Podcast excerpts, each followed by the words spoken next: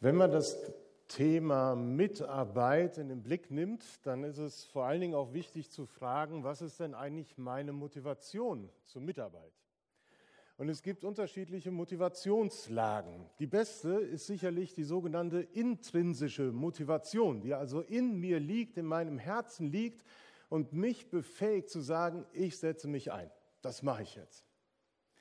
Es gibt auch so eine Motivation, die kommt dann von außen, so die externe Motivation.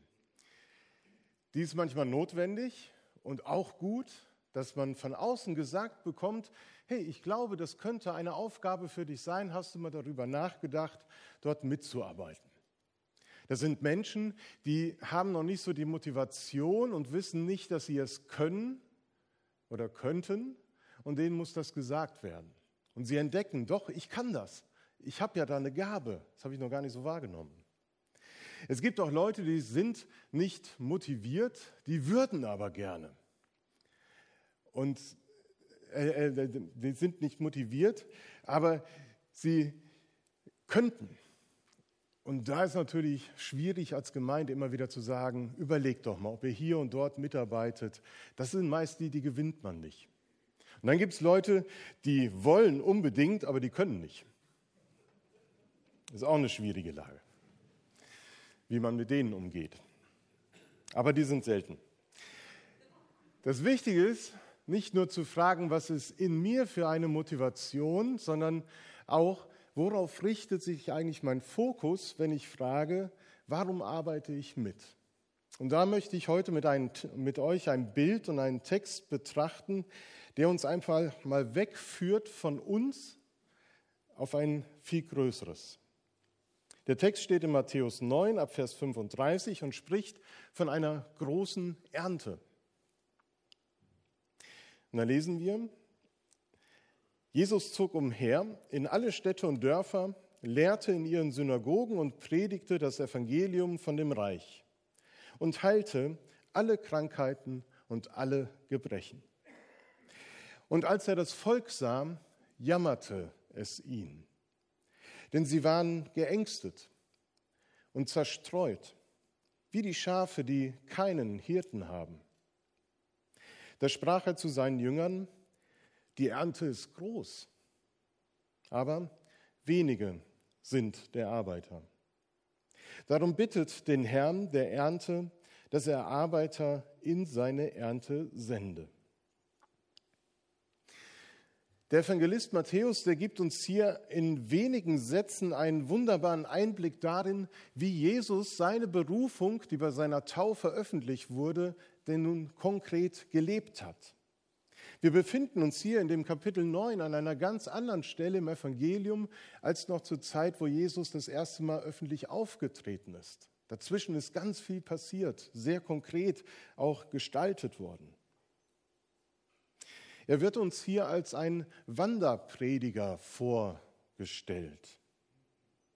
Ein Begriff, der uns heute in den Gemeinden so wenig sagt, weil meistens sind die Pastoren ja da und wandern nicht von einem Sonntag zum anderen. Manche Ruhestandskollegen, so wie Lothar, der macht das, der ist heute in Espelkamp und tut da seinen Dienst. Und andere Evangelisten oder berufene leben so ähnlich wie Jesus, dass sie unterwegs sind. Der Sohn Gottes ist Mensch geworden und er wartet nicht irgendwo in einer Gemeinde, einem religiösen Zentrum wie dem Tempel darauf, dass die Menschen zu ihm kommen, sondern er macht sie selbst auf dem Weg zu ihm. Das ist so spannend wahrzunehmen, dass er hingeht zu den Menschen. Nicht im Auftrag einer Organisation, sondern im Auftrag des Herrn beziehungsweise seines himmlischen Vaters ist er unterwegs. Und wir können unsere Fantasie einfach mal gewähren, uns damit hineinzunehmen oder mit hinaufzunehmen auf den Weg, auf die staubigen Straßen Palästinas, durch die Hitze hindurch, von Dorf zu Dorf, könnten wir Jesus mal begleiten und uns vorstellen, wie er mit Menschen zu Tisch sitzt, wie er Menschen um sich schart auf dem Dorfplatz und mit ihnen ins Gespräch kommt über das Reich Gottes, erzählt er ihnen Geschichten und gibt ihnen Bilder an die Hand, die ihnen gut tun. Und wir würden miterleben, wie seine Worte Menschen gut tun. wie sie verändert werden in ihrer Haltung, in ihrem Denken und wie sie heil werden an ihren Seelen, die verletzt sind, an ihren Körpern, die krank sind. Und dass Menschen durch die Begegnung mit Jesus in diesem Moment, wo er da sitzt mit ihnen und unterwegs ist mit ihnen, eine neue Lebensperspektive bekommen. Und diese Perspektive war für die Menschen das nah herbeigekommene Reich Gottes. Das Reich Gottes in dieser Welt war die Perspektive.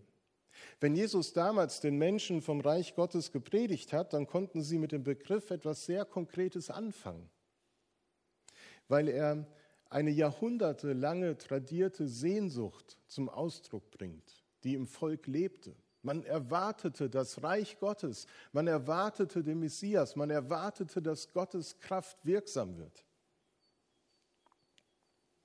Auch wenn die Menschen damals eigene Vorstellungen hatten, brauchten sie dann doch immer wieder auch Veranschaulichungen und Bilder, wie konkret dieses Reich Gottes, das nahe herbeigekommen ist, denn erlebt werden kann. Und das tat Jesus natürlich in besonderer Weise, dass er Bilder gewählt hat aus der Alltagswelt der Menschen.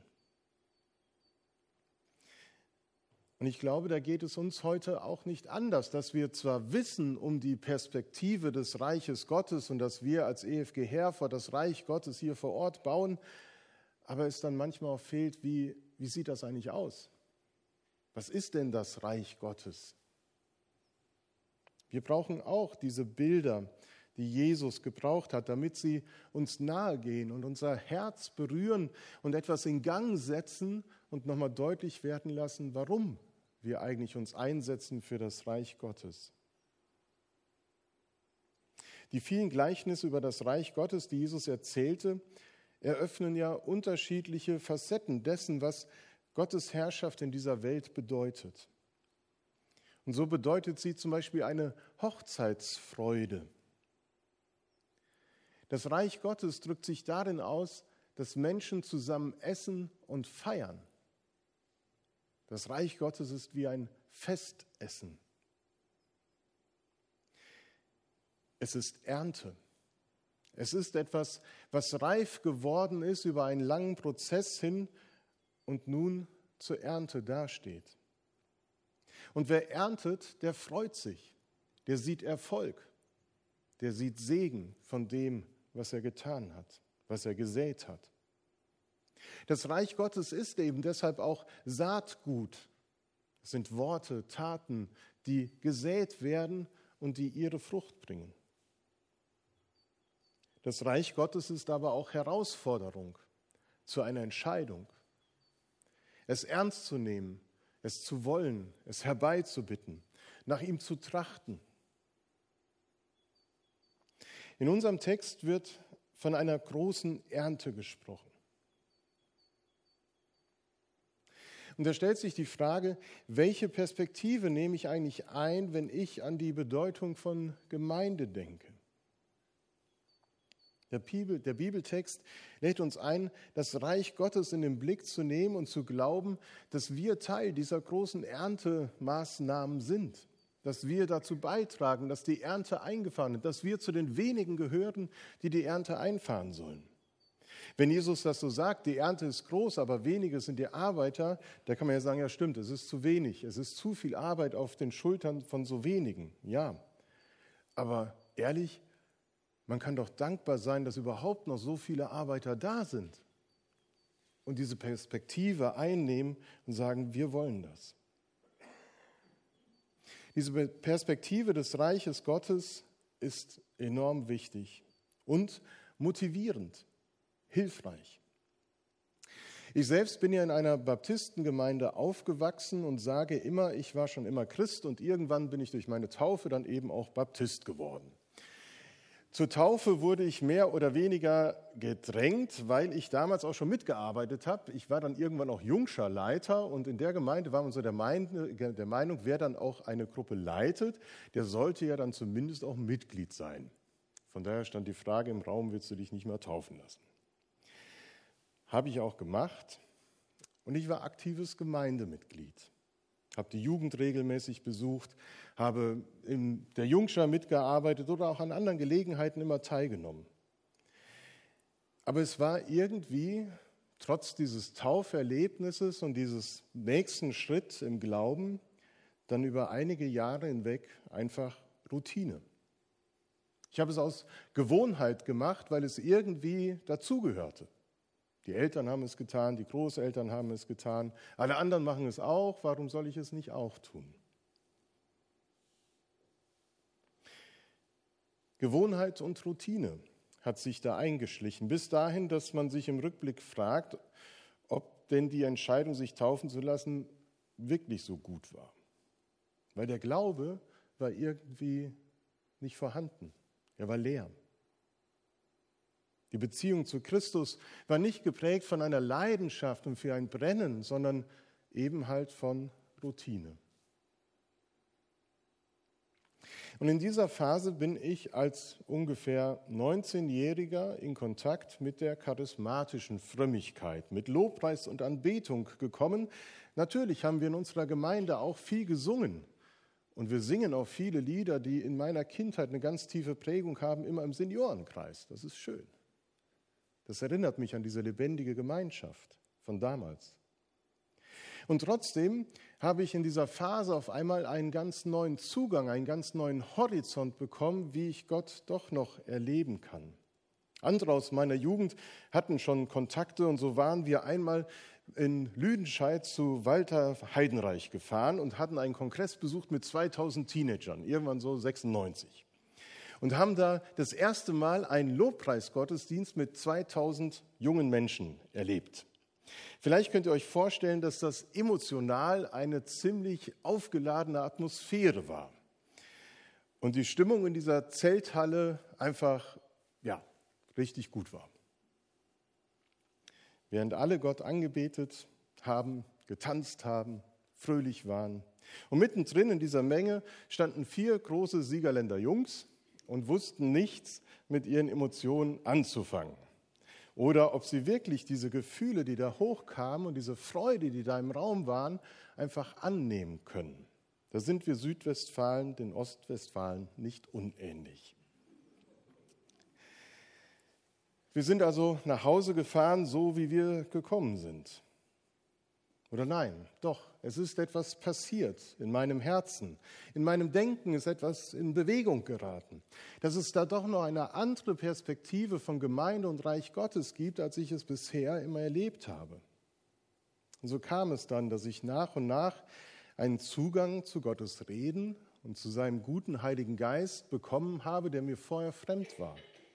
Es war ein Schlüsselerlebnis was mir eine ganz tiefe Leidenschaft ins Herz fürs Reich Gottes gelegt hat.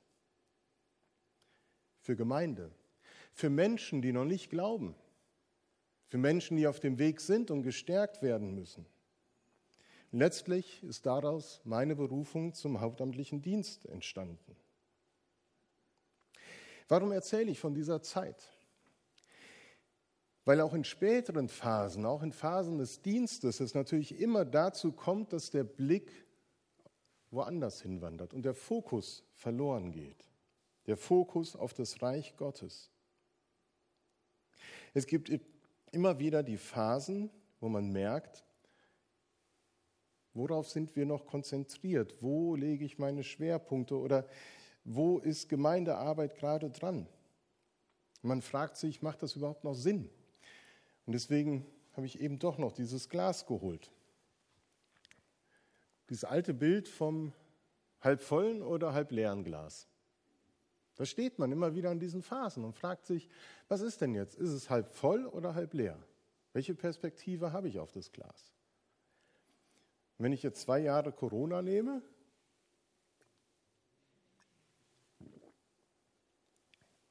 kann man sich erstmal verschlucken und es ist noch weniger drin. Wenn ich die Medienberichterstattung der letzten Monate und auch der letzten Wochen nehme in Bezug auf Kirche, dann könnte ich sagen, es ist leer. Wer will mit Kirche noch was zu tun haben? Und dann kommt eben das Reich Gottes wieder in den Blick. Und Jesus sagt, die Ernte ist groß. Und es bleibt. Und ich bin dankbar, dass diese Leidenschaft dann immer wieder neu geweckt werden kann und geweckt worden ist. Denn es gibt eigentlich nichts Größeres und Schöneres, als genau das zu erleben, was die Jünger damals mit Jesus erlebt haben. Dass Menschen heil werden und ihre Verletzungen, ihre Enttäuschung gelindert werden. Dass sie einen Ort haben, wo sie mit ihren Lebensfragen hinkommen können und Orientierung erhalten, Sinn erfahren. Dass sie einen Ort haben, wo sie gebraucht werden, wo sie mitgestalten können, wo sie Gaben einbringen können und etwas bewirken können, was für andere gut ist. Aber das Wort Leidenschaft macht es ja schon deutlich. Das, wofür man Leidenschaft entwickelt, schafft auch Leiden.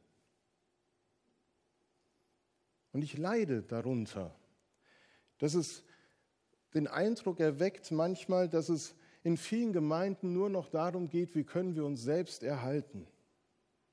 Wie es darum geht zu fragen, wie bekomme ich das, was ich brauche für meinen Glauben, für meine Frömmigkeit. Und es schmerzt mich, dass wir allzu oft vielleicht zu selten auch danach fragen und im Gebet darum ringen, was Gott eigentlich will und zu was er uns wirklich beruft. Und das ist viel mehr, als dass wir uns am Sonntag zwischen 10 und 11 jede Woche eine schöne Zeit machen. Da steckt noch mehr dahinter dieser Ort und dieser Raum, dieses Treffen heute, es dient ja dazu, dass wir zugerüstet werden sollen für unser Leben als Christ im Alltag, dass wir gestärkt werden für unseren Dienst als Mitarbeiter am Reich Gottes in der Gemeinde oder an anderen Stellen, in denen wir stehen.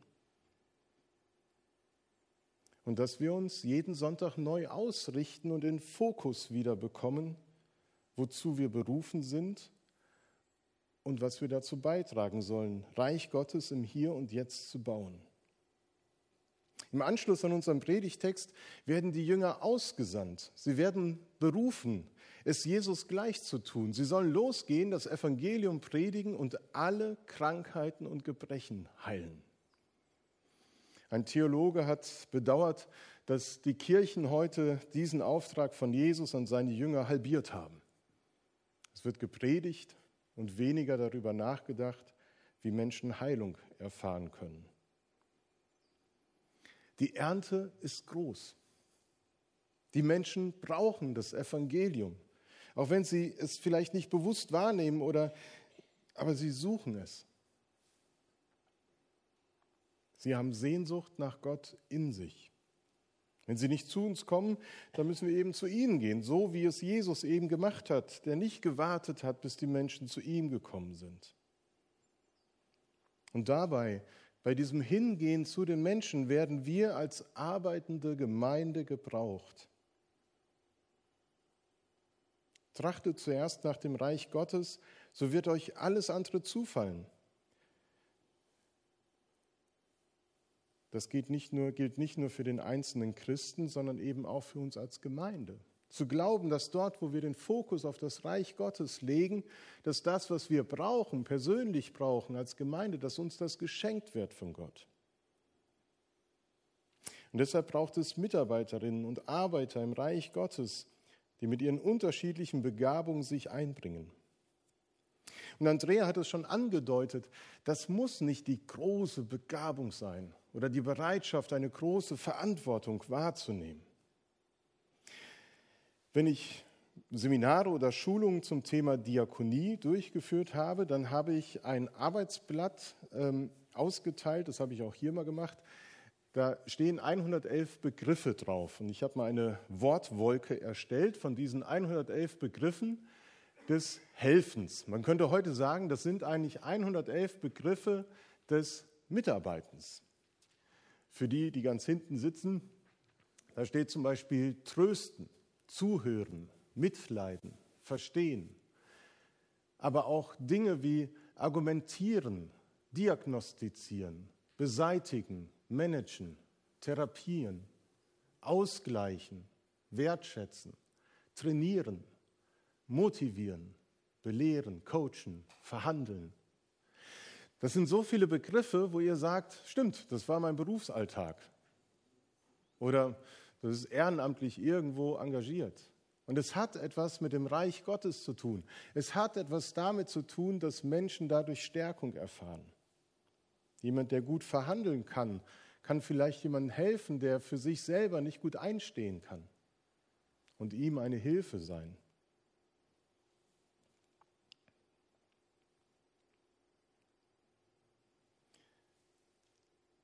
Es muss nicht das Große sein, was dazu beiträgt, dass das Reich Gottes gebaut wird.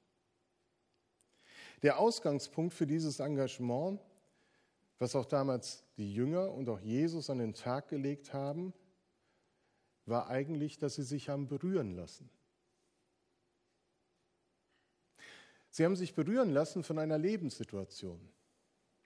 Sie haben sich berühren lassen von einer Not, von einem Hilferuf haben sie erfahren und sind ins Handeln gekommen. Wir denken bei Mitarbeit oft an die besondere Begabung oder viel Verantwortung. Und wer sie sucht, wird sie auch in der Gemeinde finden können. Und wir wählen ja heute eben zwei Personen neu in Gemeindeleitung, bestätigen andere, die diese Verantwortung schon tragen. Das muss auch sein, das ist auch richtig so. Aber in erster Linie geht es erst einmal darum, von Jesus zu lernen und ihn zum Vorbild zu nehmen. Und das ist eben der weitere Punkt aus dem Predigtext, der mich bewegt. Vers 36. Und als Jesus das Volk sah, jammerte es ihn, denn sie waren geängstet und zerstreut wie die Schafe, die keinen Hirten hatten. Wovon lassen wir uns berühren? Von Situationen Einzelner in der Gemeinde, im privaten Umfeld, in der Nachbarschaft? Lassen wir uns berühren von der Situation in der Stadt? Und wären wir, eine wären wir als Gemeinde ein Ort, wo Menschen eben hinkommen können, um aufzutanken, um Hilfe zu bekommen? Was fehlt uns als Gemeinde, um uns da neu berühren zu lassen? Berühren lassen hat noch eine andere Ebene. Inwiefern lasse ich mich berühren von einer Idee des anderen? Wir reden heute auch über die Ergebnisse des Gemeindetages oder haben das auch in den letzten Wochen getan. Und da merkt man, da lassen sich Leute berühren von einer Idee und fangen an zu wirken. Und ich glaube, dass es wichtig ist, dass wir das so in den Blick auch nehmen, wenn wir nach Mitarbeit fragen, dass wir uns selber fragen, lasse ich mich mitnehmen von einer Idee und sage, da bin ich dabei. Da möchte ich dir helfen, dass du sie umsetzt. Und nicht sagen, tolle Idee, dann mach mal. Sondern zu sagen, hey, lass uns das gemeinsam machen. Und dass wir dann erleben, dass von einer Idee eine Vision entsteht und sie sich entwickelt und ins Leben kommt und wir erleben, das ist gut und segensreich und das dann am Ende auch feiern können. Denn das Reich Gottes besteht eben nicht nur aus Mühsal, sondern eben auch aus Essen und Trinken und Feiern. Und ich glaube, das tun wir leider oft zu wenig. Eigentlich müssten wir nicht nur im übertragenen Sinn viel öfters die Sektkorken knallen lassen oder den Grill anschmeißen, wenn wir etwas Tolles erlebt haben und etwas erfolgreich war. Und ich hoffe, dass wir nach zwei Jahren Corona-Durststrecke dazu wieder öfter Gelegenheit haben werden in Zukunft. Allzu oft sehen wir vielleicht den Mangel, das, was nicht gelingt, sehen nicht das Große.